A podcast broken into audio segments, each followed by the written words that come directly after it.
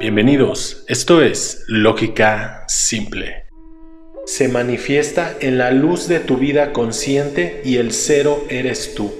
Ahora comprenden por qué se siente ese vacío. Por eso no se llena con nada.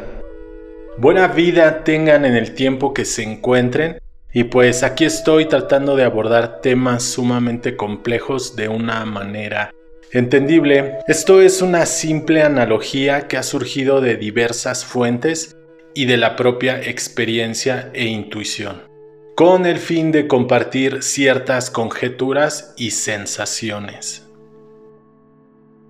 En conclusión de todos los temas compartidos es estar en constante avance, ya que es la naturaleza misma de todas las expresiones de existencia, es decir, todo está en el constante movimiento en la evolución, y no solamente en la orgánica biológica de piedras y plantas, o la perceptiva de la conciencia del entorno que tienen los animales a través de los cinco sentidos, sino también así la autoconciencia de las personas. Al contar con la razón, tener esta gran responsabilidad sería una reevolución consciente del inconsciente colectivo o las formas heredadas de la condición humana. La decisión de tomar el deber de convertirse en verdaderos seres humanos en toda la extensión de la palabra, hombres y mujeres, esto es lo que hará la diferencia al sentir nuevas necesidades para la plenitud en la función de vida de su propia esencia, para compartir los dones otorgados con los y las demás, para así contribuir en el despertar o la evolución de la conciencia.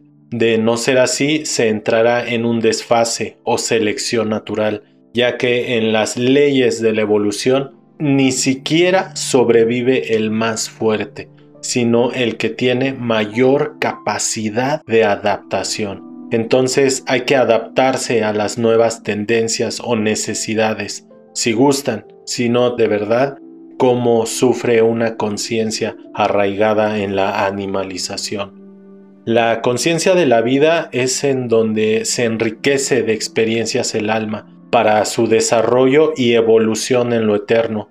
Cuando se empieza a poner en contacto o estar enterado de los aspectos superiores en la existencia, el reto es ser cada vez más coherente con las acciones y la espiritualidad que te rija, hacer vivenciales los valores, no solo estar enterados o enteradas de ello, sino solo estaremos viviendo en la suposición, ya que estamos en el supuesto de que las cosas debieran ser así, pero no lo son. Aquí está la clave del sendero del despertar verdadero en los actos, y esto está explícito en las enseñanzas de todos los avatares o maestros ascendidos. Por mencionar algunos, Krishna al restablecer el orden con la rectitud de la coherencia de las acciones, Asimismo, el Maestro Jesús se le llamó el Verbo encarnado al ser congruente de su palabra con sus acciones. También así es un principio budista enseñar con el ejemplo. De igual forma, buenos pensamientos, buenas palabras, buenas acciones. En esto se basa el zoroastrismo. Y en la toltequidad del camino rojo de Quetzalcoatl, una creencia solo es una proposición que debe ser verificada en experiencia propia. De igual manera, en la actualidad, la filosofía también se dice que ya es hora de pasar de los conceptos a las acciones. Entonces sería de los pensamientos a los sentimientos, de los sentimientos a las acciones que llegan a los resultados. Y los resultados son propios de la experimentación del método científico. Tal parece que estamos en una coherencia de un sincretismo teocientífico, es decir, se han sincronizado los credos y lo científico en la acción.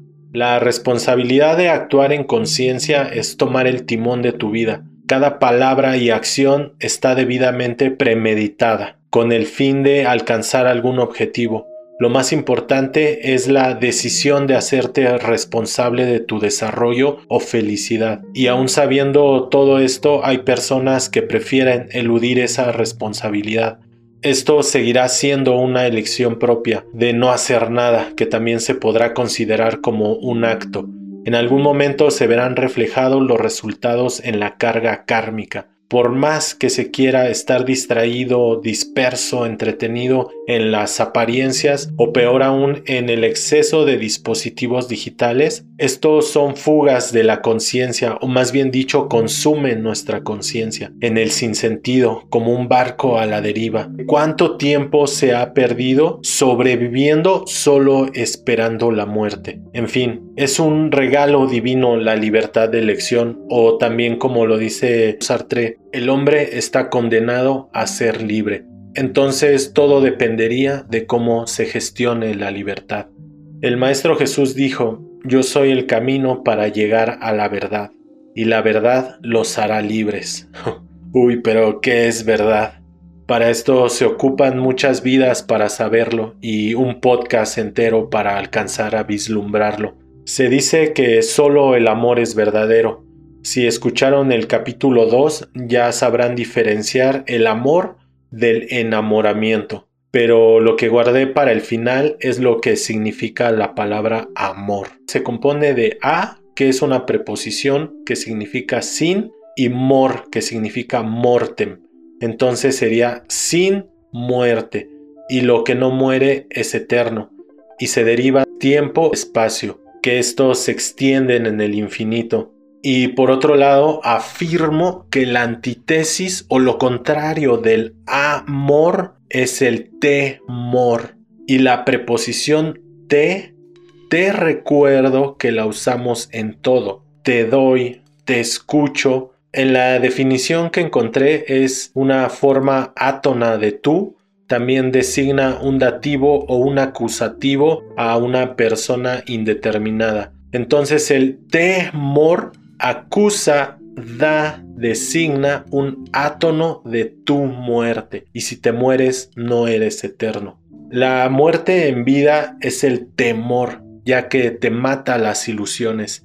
El miedo te puede matar las ganas de hacer las cosas, te puede matar las ganas de vivir realmente tus sueños. Llevar una vida pasmado en la inacción por miedo al resultado muchas veces lleva a la peor enfermedad de todos los tiempos, la procrastinación, que en términos simples, como yo le digo, es la despuesitis. Y lo peor del caso es que caes en el autoengaño, en el famoso ahorita. Ya hasta un diminutivo tiene. Ahorita, ahorita, ahorita lo hago.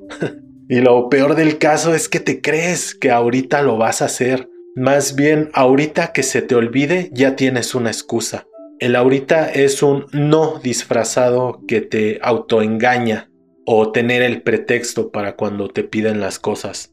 Y todavía te enojas y dices, ay, sí, ya te dije que ahorita. es una coartada inconsciente para que sea más sutil tu ocio, tal cual.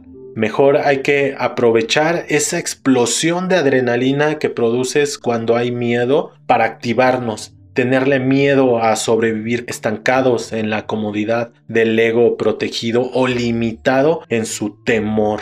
Los resultados de las decisiones, sean buenos o malos, se neutralizan en la experiencia. Sería el punto intermedio de nuestra vida para llevar una vida equilibrada o como dice Mauricio Beuchot, la analogía es el punto intermedio. Para llevar una vida equilibrada se ocupa aceptar nuestras dos polaridades en una integración consciente. Pasa lo mismo que cuando juntas la corriente y la tierra.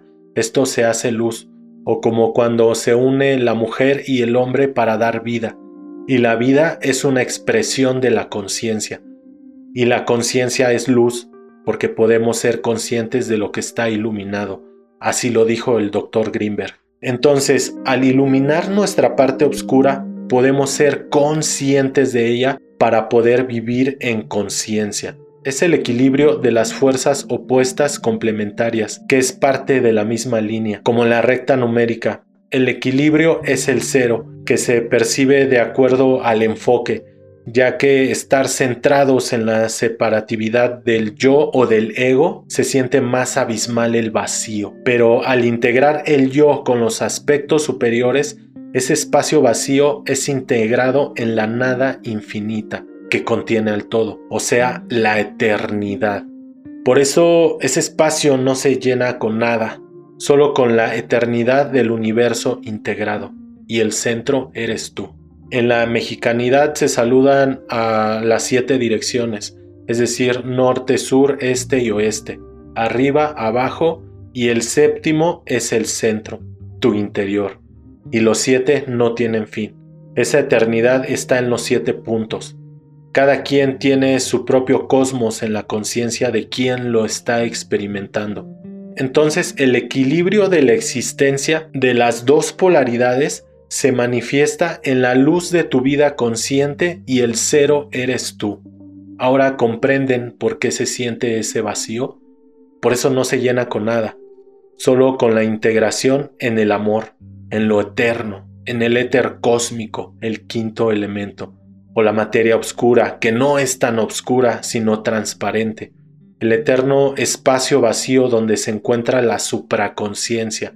Por eso somos un fractal de ello. Nuestra conciencia está hecha a imagen y semejanza de la gran conciencia. Por eso se nos dio. Cada punto contiene la capacidad informacional de todo el universo. Aquí está el principio de la correspondencia. Como es arriba, es abajo como es afuera, es adentro. De igual forma es el principio de la polaridad o la paradoja divina, siendo que es nada y asimismo es infinito. Este gran misterio llamado en la cota Huancantanca, que también se asimila como el gran espíritu, y si la palabra espíritu viene del latín spiritus, que este viene del verbo expirare, que es soplar, como aspirar o respirar. Tal vez por eso en la teosofía se le llama el gran aliento. Por un lado es una implosión o inhalación como de un agujero negro. Y en el otro extremo es la liberación de energía, una exhalación o explosión como en un agujero blanco. Y junto sería la autogestión de energía del toroide del universo. Si tenemos la autodisciplina de encontrar nuestro punto intermedio y más aún afrontar nuestros miedos en el hacer, esto nos acercará a la congruencia y vivir realmente en la acción. Así tal vez podamos tener una muerte satisfactoria. Y desde aquí en vida podemos tener una muerte mística o simbólica, como las serpientes que se quitan la piel vieja. Hay que quitarnos esas máscaras viejas abrir los ojos en un renacimiento, ver la luz de la conciencia, de que somos parte de esa inmensidad eterna. Sintiéndonos parte del todo, ¿cómo podemos dañar algo o a alguien sin dañar a nuestra persona? Y el que no se quiera dar cuenta, el daño está implícito en el rezago del alma, en una conciencia animalizada que aprende a través del sufrimiento.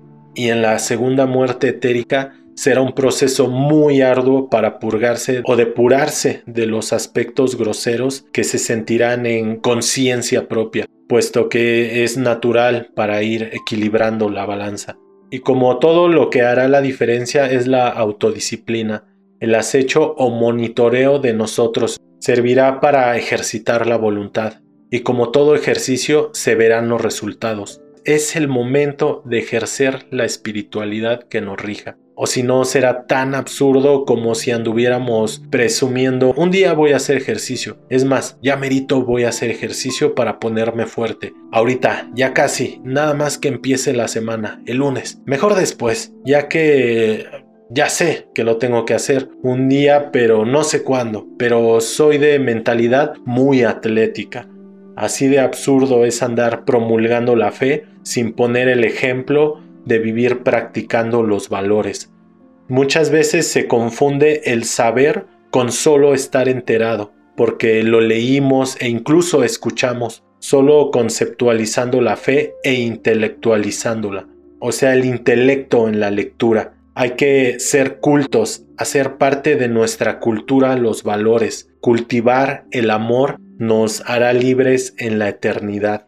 Creer en lo eterno es el primer paso para entrar a la vida eterna, ya que si empezamos a concientizar la carga kármica que llevamos para la continuación de nuestra siguiente experiencia carnal, a ir avanzando en el sendero del buscador serio o comprometido con su desarrollo en los aspectos superiores, continuar en la siguiente evolución de la conciencia en planos sublimes y conectados con la conciencia absoluta.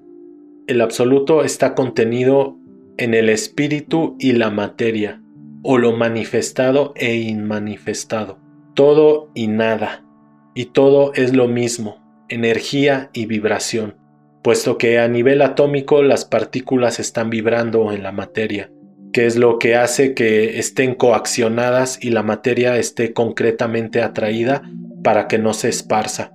Sería como espíritu condensado, todo es el mismo contenido y de igual forma el todo está contenido en el espacio vacío, en la antimateria, en el amor, en el espíritu, en la nada eterna, es decir, en el gran misterio podemos sentirnos un solo ser. En fin, esto ojalá les haya hecho sentido o mínimo los haya puesto a pensar o incluso reír con esto cierro la primera temporada. Más adelante pienso abordar temas como el karma, la verdad, la palabra los que se me ocurran y también los que sugieran. Aprovecho para invitarlos a que vean el cortometraje estilo documental que realicé acerca del sentido de la vida. Creo fervientemente haber encontrado el sentido de la vida y es algo tan simple que siempre ha estado ahí. Ahora me dispongo a realizar otro sobre el secreto de la existencia, ya saben, con el toque de lógica simple. Me ayudarían mucho apoyando este contenido, compartan, comenten, difieran de esta forma simple de ver cosas complejas. En fin, esto solo es una sugerencia. Haz lo que quieras, siempre lo has hecho.